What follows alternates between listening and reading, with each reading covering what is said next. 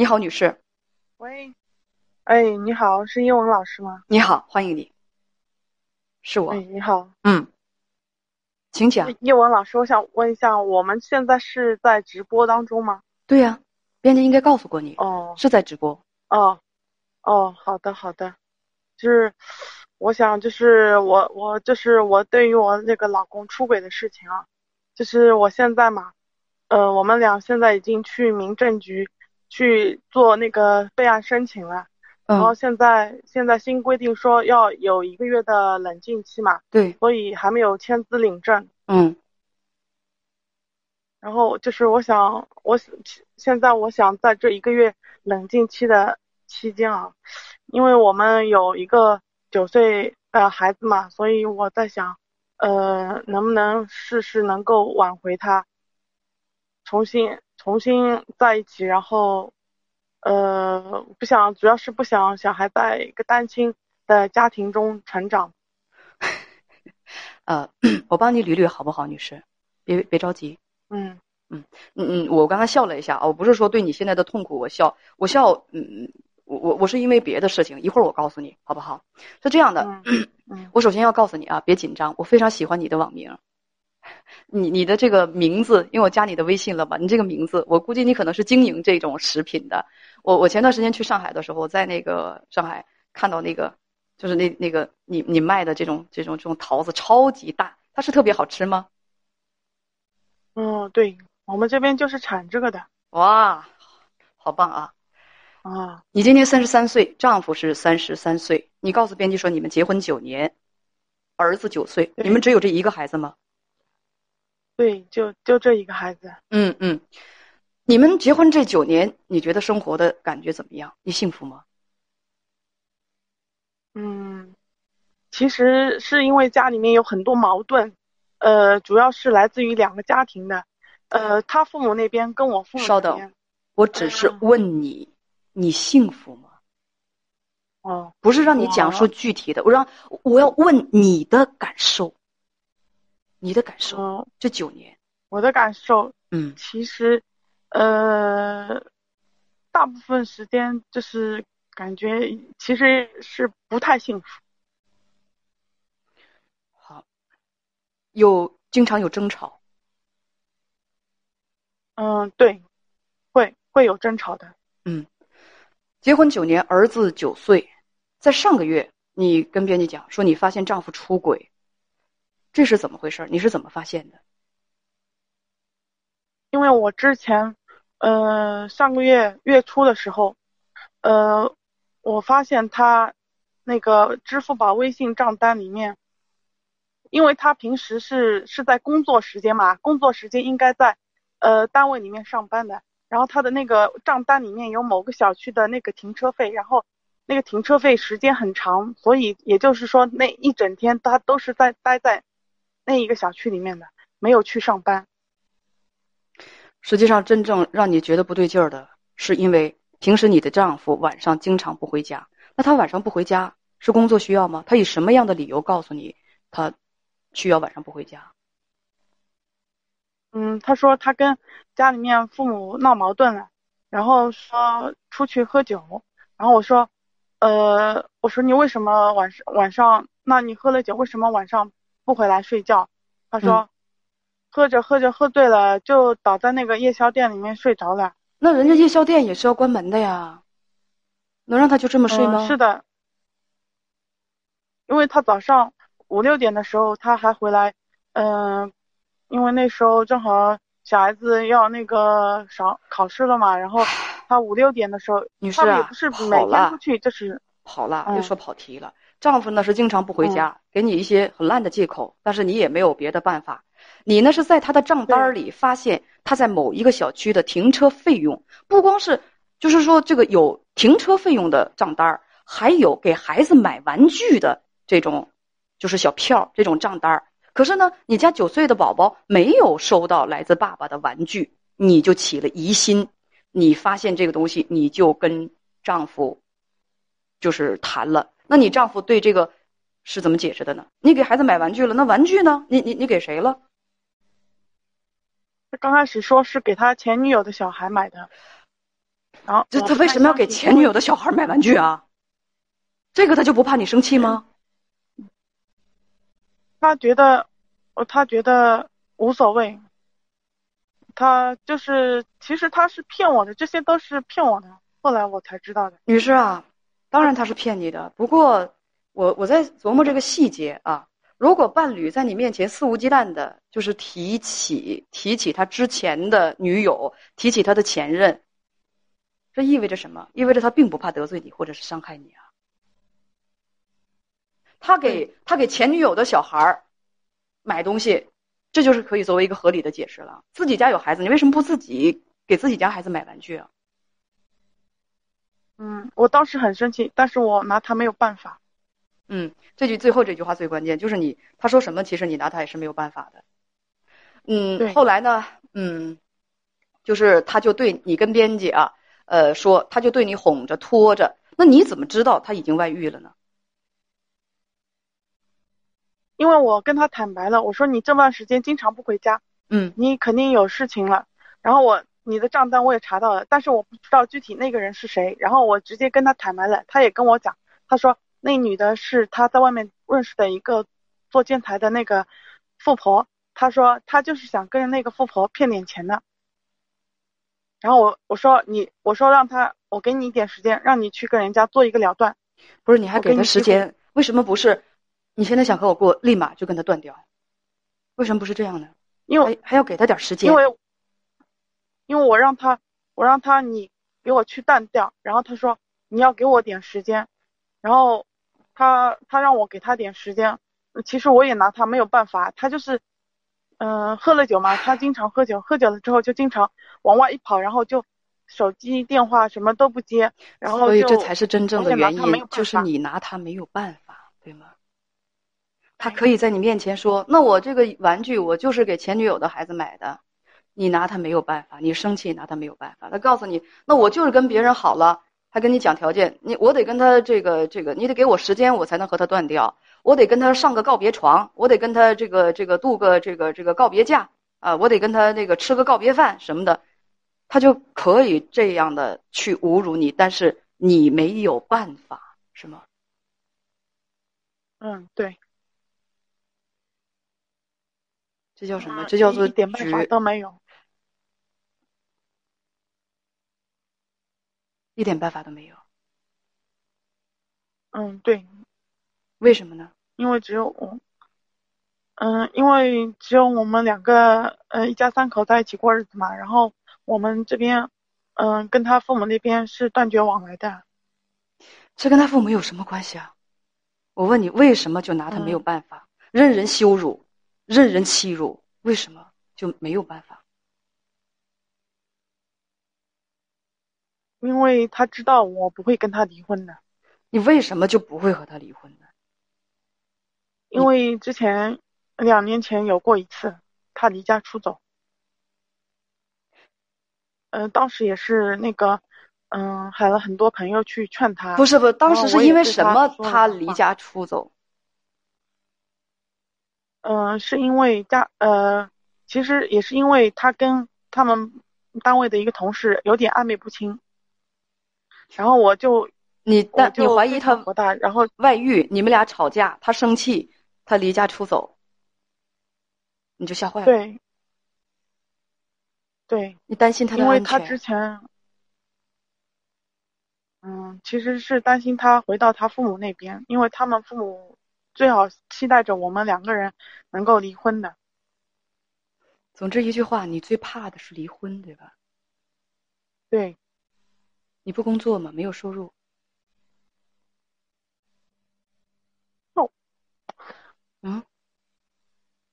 你不赚钱吗？我有，我有，我我有工作。你有工作？那你怕什么呢？我赚的比他多。哦，你赚的还比他多。那你，你怕什么呢？我开始以为你是那种，就是自己根本不上班的家庭主妇，然后自己一点积蓄，手里一点钱都没有。如果离开这个男人，只能去喝西北风。如果不刮西北风，刮南风都会饿死那一种。你还赚钱，还比他赚的多，那你在怕什么呢？然后我就害怕他跟我离婚了之后嘛，然后他跟他父母去重新过日子。不是他要是跟你离婚了，他跟谁过日子跟你有毛关系啊？怕啥？婚都离了，他跟他父母，甭说他父母，他都跟你没关系了，所以你怕什么？呃，嗯，其你还你还比他赚的多害怕啊？嗯，害怕他重新，因为他年纪轻嘛，他能够重新再重新娶，然后重新娶了，然后娶了一个老婆之后，再重新生了一个孩子，然后，那我那我那我跟他现在的孩子就变成多余的了，我我孩子就没有爸爸，你这是什么思维方式？你要是跟他离婚了，他再婚不是很正常吗？你也可以再婚。再说他再婚了，他又不会死，怎么就孩子没有爸爸呢？而且人家娶不娶，娶就重新娶不娶，碍你什么事儿啊？什么叫做你是多余的？你要是跟他离婚了，他他跟你压根儿就没有关系了。你想你想再参与人家的生活，那也不应该啊。所以你这是什么思维方式？你你要是真，我知道了，你反正你就是觉得，你生活里不能没有他，是吗？嗯，是的，呃，没他感觉这么多年来，嗯，没他你得死，你自己活不起，哪怕你有自己独立的经济能力，但是你精神上不独立。所以无论他鄙视你、伤害你、绿你、侮辱你，我也得像一条赖皮狗、哈巴狗一样，在跟他在身边过日子。哪怕他经常踹我这条哈巴狗，但是我能跟在他身边，也总比离开他强，是这样吗？或者我直接说，咱们用一个其他点，嗯，用个温柔点的方式，就是 他虐你千百遍，你依然待他如初恋，因为你爱他。这人对你不好，也背叛你，但是你爱他，你就是离不开他，生活当中不能没有他，对吗？对，因为生活中的别老说什么因为什么因为什么因为什么，我不需要听因为什么，大家也不需要听，你你我们知道对就可以了，心理上依赖他。嗯对的，啊，那你还抓什么他的外遇呀？只要他活着，只要他不跟你离婚，他外遇找小三儿，他就找四五六七八，你不都是应该忍着吗？做好你的大婆不就得了吗？你还抗议什么呀？你还找什么小三儿？还捉什么奸啊？还搞什么离婚呐？你就这跟他过不就得了吗？不管他在外头跟谁搞，哪怕回来把性病传染给你，你就坚持着，因为在生活当中跟他过才是最重要的呀，不跟他离婚才是最重要的。你管自己有没有尊严，会面临什么样的生活，孩子会教育成什么样，这自己脸还要不要？你只要他能跟你在一起，这不比什么都重要吗？你现在给我的就是这么一个信息啊，就是这么一个逻辑啊，小妹妹。你你你你你自己可能是没有这么捋过，但你给我的信息就是这样的呀。嗯因为因为有那么多理由吗？过成这个样子，还得找理论支撑是吗？咱接着讲啊，不说因为什么啊，你在发现你丈夫有外遇之后，你跟编辑讲啊，说呢他就拖着哄着你，你逼他去做个了断，去找小三儿对峙，那是什么时候的事儿啊？周一就周一的事情，这两天事情。然后那个小三说他根本不知道他没有离婚。嗯、我们三个人坐在车里面，然后他对着小小三讲，我一定要跟，就是一定要跟我离婚，指着我的鼻子说，他对那个小三，他说他对那小三已经有感情了，而且那小三不是什么富婆，就是他现在单位的同事，他当着小三的面儿家底的。啊，也是什么？呃，那小三也是有点家底的，因为是他所在单位是他们家族企业。哦，所以你丈夫当着小三儿的面儿，指着你的鼻子对你说，一定会跟你离婚。对，对峙就对峙出这个结果来，你是出局的那一个，因为当时在上车之前，又来因为，呃，我老公跟我，你就直接能不能先直接回答我？我问你，我说你是出局的那一个，你说是或者不是就可以了。嗯，啊，总是因为是因为啊，因为什么呀？该该发生这样的事情啊？有什么理由该发生这样的事情啊？这有什么理由就可以发生这样的事情吗？我天啊！行，你讲，你讲，你讲，说当时上车之前怎么了？当时上车之前我还没有这个心理准备。当时上车之前，我逼着他跟我做一个了断，不然我就要在他们那个，就是他们所在的那个公司单位那边闹了，闹得他们所有人都知道他们两个人之间有奸情。他害怕丢失丢掉自己的工作，然后他就逼着，他就也拿呃喊了那个小三一起过来，大家坐在一起。在上车之前，他跟我讲的是，我说我们三三个坐在一起，我们讲什么呢？有什么可以讲的？嗯，他说我在那个小三面前跟他断，然后他，然后我就听着他的话，就一起上了那辆车，然后三个人坐在车里面。他让你们三个人一起。面对面是为了当着小三的面儿，让你说跟他断，跟他离婚啊？感情是去让你当着小三儿的面去去配合他跟小三儿去表忠心去了？对他就是想要去立牌坊呢。哦，他做了这个事情，我我才恨了，然后马上当天就去民政局跟他签。所以你们是昨天去的民政局？对，就是去了民政局。哎，那我能问一下，那你们家财产是怎么分配的吗？你们要离婚的话，嗯，他说他愿意净身出户啊，那太好了，快签啊，愿意净身出户啊，那真的吗？嗯，是的。那那问题是，咱能掌握他所有的财产吗？嗯，因因为其实这个婚后的那个房子是我父母出首付款买的，跟他其实也没有任何关系。也不能说是说是他的财产，因为他父母把我们一家三口赶出去之后，把我们的婚房锁了。因为婚婚房是他们不用说因为什么了，他如果能净身出户的话，那可太好了啊！就是说趁着他愿意净身出户这个劲儿，赶紧赶紧把这个事儿给办了。哦，我忘了，你问我的是怎么挽回他，而不是说，是吧？对，因为在这一期间，我还是有点这种想法的。你现在还有那种想法吗？挽回他？嗯，听听了听了你的说法之后，我觉得我先把我的说法放在一边儿，不想了。咱们理性一点分析啊！你想想那个场景，嗯，你跟小三儿，你们三个人坐在车里，我不知道他跟小三儿俩人搞在一起是多长时间，但是你跟他在一块儿快十年了吧？你是他的结发妻子，你们有一个共同的孩子。他跟小三儿，他们俩搞在一块儿，最多也就一年半载。为了这个小三儿，他当着小三儿的面指着你的鼻子说一定要和你离婚。他叫你上车，只不过是为了让你配合跟小三儿表个忠心而已。你倒是告诉我，这样一个男人，他对你可有任何一点怜惜之情或者是爱？他明知道你爱他，你舍不得。他这样做。跟直接把一把刀子插到你心窝里有什么区别？我知道你，你我你是我妻子，你爱我，然后我拽着你到小三儿面前，指着你的鼻子说：“我告诉你，我必须跟你离婚。”给这个小三儿看，向这个小三儿去表达他对小三儿的忠诚和爱。我问你，这个男人是对你有多狠？这真的跟直接往心窝上捅刀子有什么区别？然后你跟编辑还说了这么句话：“ 现在我们有一个月的冷静期，可是我还是想挽回他，因为我害怕孩子在单亲家庭长大，害怕以后得日子，害怕以后的日子一个人带着孩子面对生活。我父母老了，身体不好，我也不想拖累他们。问怎么挽回丈夫？这是你刚才跟我们编辑聊的时候，你提交给我的东西。你有工作，有收入，现在差的就是一张脸。”和尊严，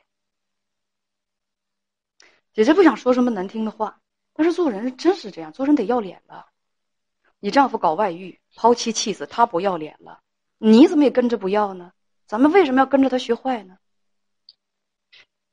美国有一位，就是说婚姻专家，也是一位心理学家，叫詹姆斯·杜布斯，他写了一本书，叫做《爱必须自尊》，我推荐你看一下，识字的都可以看，真的。爱一个人，首先要自尊。为什么？如果你说我爱一个人，但是我没底线、没尊严，那姐姐要告诉你，那就不是爱，那就你的感情会把你的人生变成一个陷阱，你掉下去，万劫不复。尤其这个人，他不光是不爱你，而且他还坑你，你要继续和他在一起，你就是跟自己过不去。你说什么？说什么？我害怕孩子在单亲家庭长大。别跟我说你害怕这个，害怕孩子怎样怎样。孩子有这么样的一个爸，你真是对不起他。你继续跟这个男人像只缩头乌龟一样在一块生活，然后背着一脑袋绿毛。我跟你说，对孩子是比什么大的什么都大的伤害。你有没有想过？其实你真正害怕的是什么？害怕的是自己一个人面对离婚之后的那些日子。其实很多的姐妹会告诉你。你该放串鞭炮，前提是如果国家允许的话，你该放串鞭炮庆祝自己离开了生活当中的渣男。这就像什么？这像这就像什么？离开这个这个渣男，就像什么？就像是你本来得了大病，医生告诉你，哎呀，这病可能是得死。然后过了一段时间，你调整好心态，努力的锻炼，积极的去面对生活。再经过几个月检查，医生一检查告诉你这个病好了，是不是该有？想放鞭炮庆祝的感觉，我跟你说，离开虐待和伤害自己的人就该有这种感觉。大病好了，能够摧残到让自己身体垮掉的那个病离我而去了，你要不要高兴啊？大家说了，这不就是从臭水沟里爬出来了吗？不高兴吗？人永远在臭水沟里待着，你觉得就好？而且还还还要给自己洗脑说，哎呀，他在臭水沟里待着对孩子也好。这啥时候在臭水沟里待着对孩子也好了？而你就那么留恋那个臭水沟？离婚有的时候是什么？是重生。但若你害怕重生，那就算了。你知道，传说中有种动物叫做凤凰。我们大家都知道凤凰涅槃的故事。凤凰活了几千岁之后，它要自己进行这个，就自己把自己给点喽。点了之后，在灰烬当中，又会重生出一只凤凰。这个在佛家叫做涅槃。我们常常用“凤凰涅槃”这个词语比喻什么？比喻重生、新生。但是重生和新生必然是要有阵痛的。什么叫做阵痛？就是你所恐惧的一切。心理学家说，人对未知的东西总是特别特别的害怕，而勇敢者会知道，尽管前路有未知，有可能会有荆棘，可能会有阻碍，但我就是你可能深一脚浅一脚，你可能就知道我哪一脚就就一下子可能就就踩空了，可是还会勇敢的向前走。但是像你这种，嗯，怂货。因为害怕，你会永远停留在臭水沟里，停留在原地。我不知道前面是什么东西，所以我不敢向前走啊。那你就永远停留在你的臭水沟里吧。凤凰涅槃之前要先把自己点了，那是何其的痛苦啊！他要面对，面对的是什么？但是涅槃之后的新生，大家都看到了一只新的新生的凤凰，光彩夺目的从灰烬当中哗的一下子飞起来，都看到那那一幕啊，觉得特别特别的美。但是他在最开始涅槃的时候，就是凤凰几千岁了，老了，毛也秃了啊，这这个这个呃，就翅膀也快掉了。他把自己点着的时候，要受的是什么？烈火焚身之苦。所以你要么就别怕阵痛，获得重生；要么你就在臭水沟里待一辈子。长痛和短痛，大家都喜欢什么？啊，我可不喜欢长痛，但是短痛我也害怕呀，怕短痛，你就永远长痛去吧。啊，再见。